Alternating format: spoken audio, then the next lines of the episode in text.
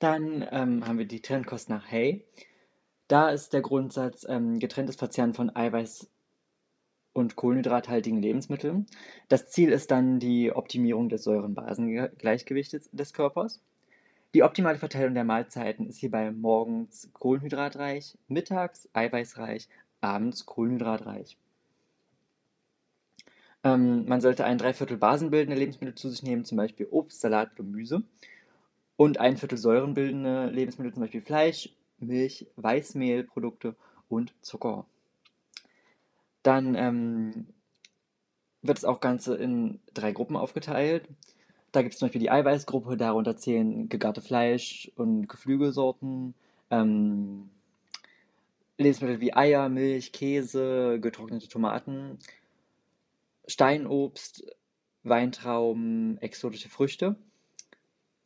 Ähm, dann gibt es halt die neutrale Gruppe, also die kann man, egal zu welcher, also ob man jetzt, also egal zu welcher Mahlzeit, kann man sie zu sich nehmen. Ähm, das sind Fette, außer gehärtete, was? Außer gehärteten und weißen Fetten und festen Fetten.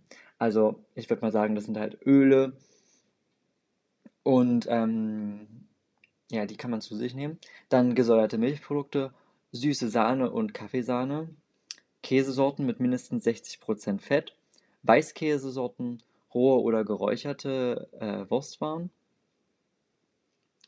rohes Fleisch und ähm, verschiedene Gemüsesorten wie zum Beispiel Avocado, Brokkoli, Blumenkohl, grüne Bohnen, Chinakohl, grüne Erbsen, Fenchel, Gurken, Knoblauch, Kohlrabi, Lauch, frischer Mais, Mangold, Möhren, Paprika, Peperoni, Radieschen, Rettich, rote Beete, Rosenkohl, Rotkohl, Sauerkraut, Sellerie, Spargel, Spinat, rohe Tomaten, Weißkohl, Wirsing, Zwiebeln und Zucchini.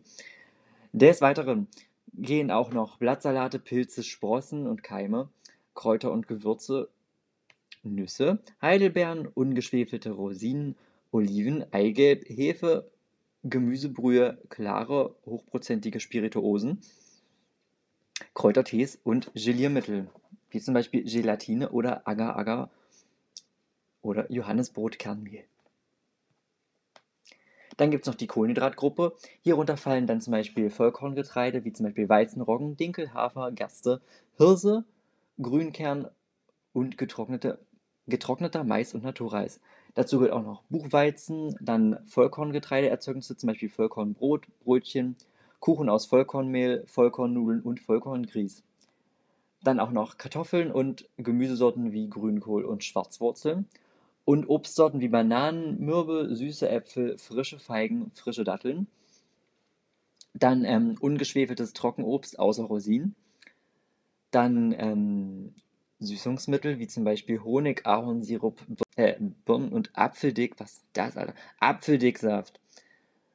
Ähm, dann Kartoffelstärke, Weinstein-Backpulver, Puddingpulver ohne Farbstoff und Bier. Ja, da gibt es dann noch die Beurteilung. Also einmal das Positive ist halt, dass man viel Eiweiß und Kohlenhydrate zu sich nimmt. Dann, ähm, dass man auch viel Ballaststoffe zu sich nimmt. Und viele Vitamine und Mineralstoffe durch die Kombination der Gruppen.